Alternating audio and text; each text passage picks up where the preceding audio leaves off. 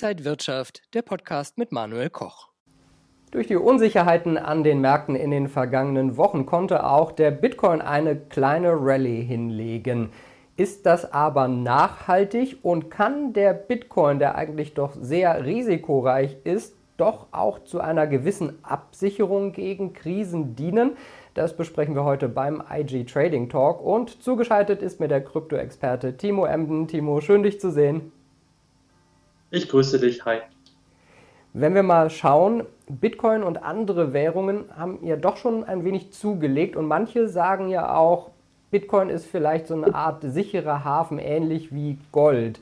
Nun hat sich das in der Vergangenheit nicht unbedingt bestätigt. Diesmal in schwierigen Zeiten ist der Bitcoin doch ein wenig nach oben gegangen. Kann man also sagen, es könnte eine kleine Absicherung in Krisenzeiten sein oder ist es einfach doch viel zu spekulativ?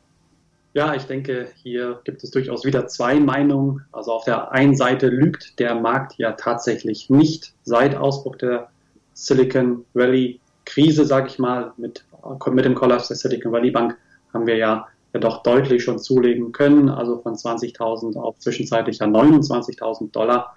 Ich denke, dass man hier einfach mal die Zahlen auch sprechen lassen muss. Auf der Gegenseite ja, würde ich schon sagen, dass natürlich die Volatilität, aber auch natürlich das Risiko im Markt, im Bitcoin-Markt vor allen Dingen hier weiterhin sehr, sehr groß bleibt. Also von einem sicheren Hafen würde ich an dieser Stelle weiterhin nicht sprechen. Natürlich wird immer wieder auch gerne der Vergleich mit dem Edelmetall Gold gezogen, aber der Vergleich hinkt meiner Meinung nach, denn auch hier haben wir es mit dem Bitcoin weiter mit einer ja nicht vollständig regulierten Anlageklasse zu tun und die Volatilität ist im Vergleich zum Gold natürlich auch deutlich, deutlich ausgeprägter. Also das muss man weiter im Auge behalten. Aber wie eben die letzten Wochen gezeigt haben, diese Bankenunsicherheiten, diese schwelende Furcht vor einem Bankenkollaps, also einer, einer weiteren äh, Insolvenz einer größeren Bank, die bleibt bis heute da. Und das bewegt Anleger weiterhin auch hier nach wie vor in den Kryptomarkt, insbesondere in den Bitcoin. Du hast es gesagt, der Bitcoin ging bis ungefähr 29.000 Dollar hoch, also in die Richtung von 30.000 Dollar wieder. Kann das denn nachhaltig sein und was können wir jetzt vielleicht in der Zukunft erwarten? Also ich denke schon, dass man sich so ein bisschen jetzt wieder auf Kryptowerte einlässt, respektive Anlagealternativen gegenüber dem Aktienmarkt. Und man darf ja nicht vergessen, ja, wohin denn mit der überschüssigen Liquidität, wenn sie denn abgezogen wird?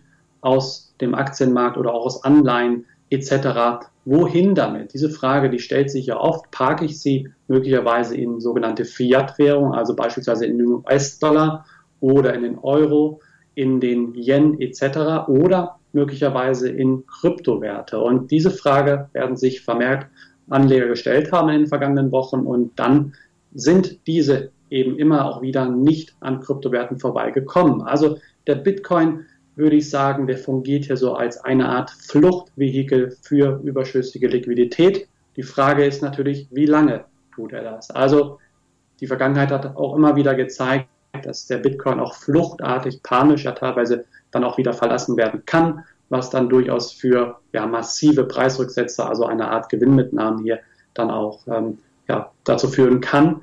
Wie nachhaltig ist die aktuelle Aufwärtsbewegung? Das ist natürlich eine gute Frage am Ende immer, aber ich denke schon, dass Preisniveaus von 30, aber vielleicht auch 35, 36.000 Dollar hier durchaus drin sind. Alles weiter darüber hinaus muss sich dann natürlich auch aus charttechnischer Sicht immer wieder auch bewahrheiten. Also, denn auch hier darf man nicht vergessen, dass ja übergeordnet, also ab, ausgehend von dem Allzeithoch von 69, 70.000 Dollar, ja immer noch irgendwo so ein bisschen der Wurm drinne ist, also der Abwärtstrend eigentlich ja noch überwiegt. Also diese langfristige Brille, die sollte man hier schon immer noch aufhaben und dann sieht ja das große Bild eigentlich immer noch ganz anders aus. Aber klar, die Hoffnung stirbt zuletzt, zumindest für Kryptoanleger, welche hier langfristig unterwegs sind, eröffnet sich natürlich dann ab den Bereichen 35.000, 36.000 Dollar möglicherweise auch hier neues Aufwärtspotenzial. Und was ist für Ethereum drin? Denn auch da gab es ja schon einen Anstieg. Absolut. Auch hier ist natürlich wieder die psychologische 2000 Dollar Marke im Spiel ganz, ganz wichtig. Darüber hinaus vielleicht dann sogar auch 2500 Dollar.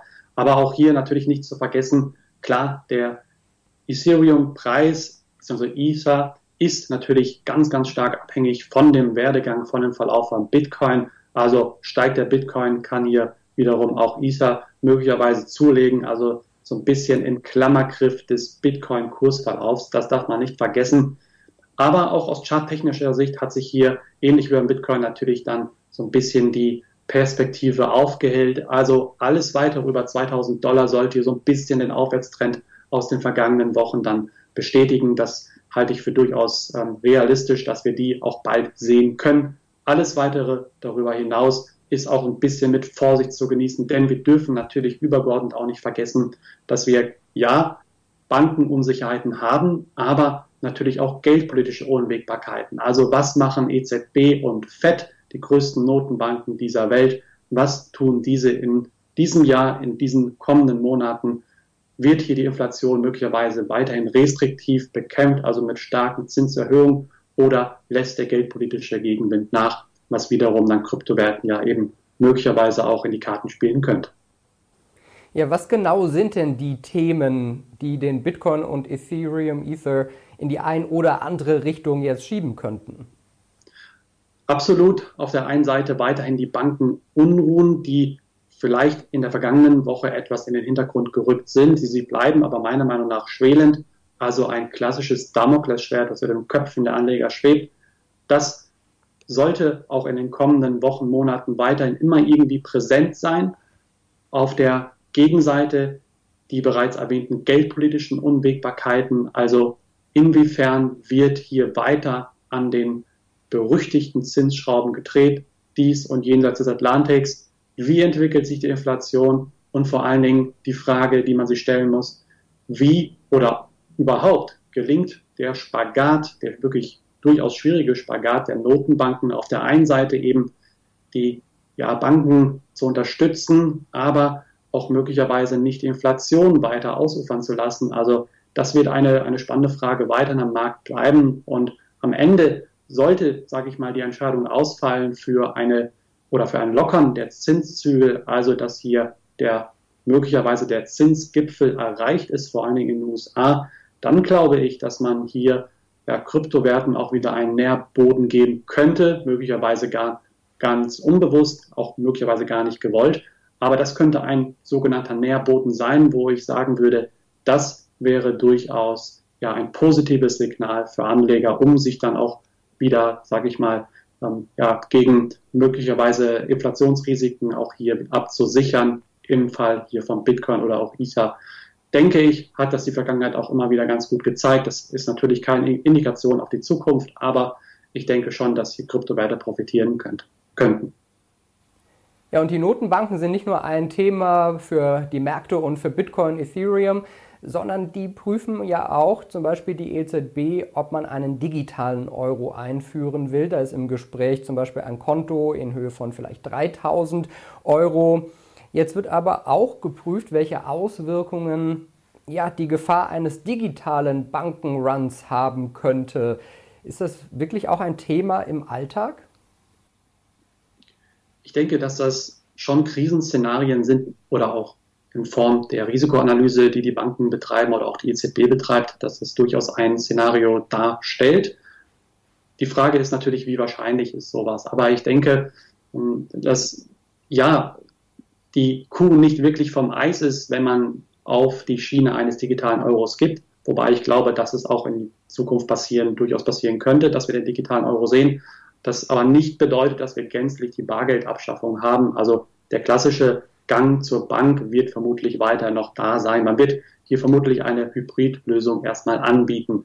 Die Frage ist natürlich, wie lange, ob dann am Ende ähm, sich gegen das Bargeld ähm, entschieden wird. Das, das bleibt erstmal abzuwarten. Aber ich denke schon, dass die Risiken ähm, hier eher nicht minimiert werden. Denn ich glaube, dass man auch natürlich äh, durch, die, die ähm, durch das digitale ähm, Geld weiterhin auch ähm, Gelder verschieben wird und auch kann, wenn wir Bankenunruhen sehen oder eine oder die möglicherweise eine, eine sogar eine Bankenkrise, äh, die, die bevorsteht, glaube ich schon, dass Anleger auch immer wieder den Weg zu Alternativen suchen werden. Aber nehmen wir mal an, dass das Bargeld tatsächlich jetzt fehlt, also der klassische Bank, äh, Gang zur Bank nicht mehr möglich ist und Bargeld, ähm, um Bargeld abzuheben, wird natürlich ähm, auch der ein oder andere, oder ich sage mal die EZB in dem Fall, die ein oder andere Bank, wird dann möglicherweise vielleicht eher einen Riegel davor schieben können und vielleicht auch Transaktionen möglicherweise stoppen, eher stoppen können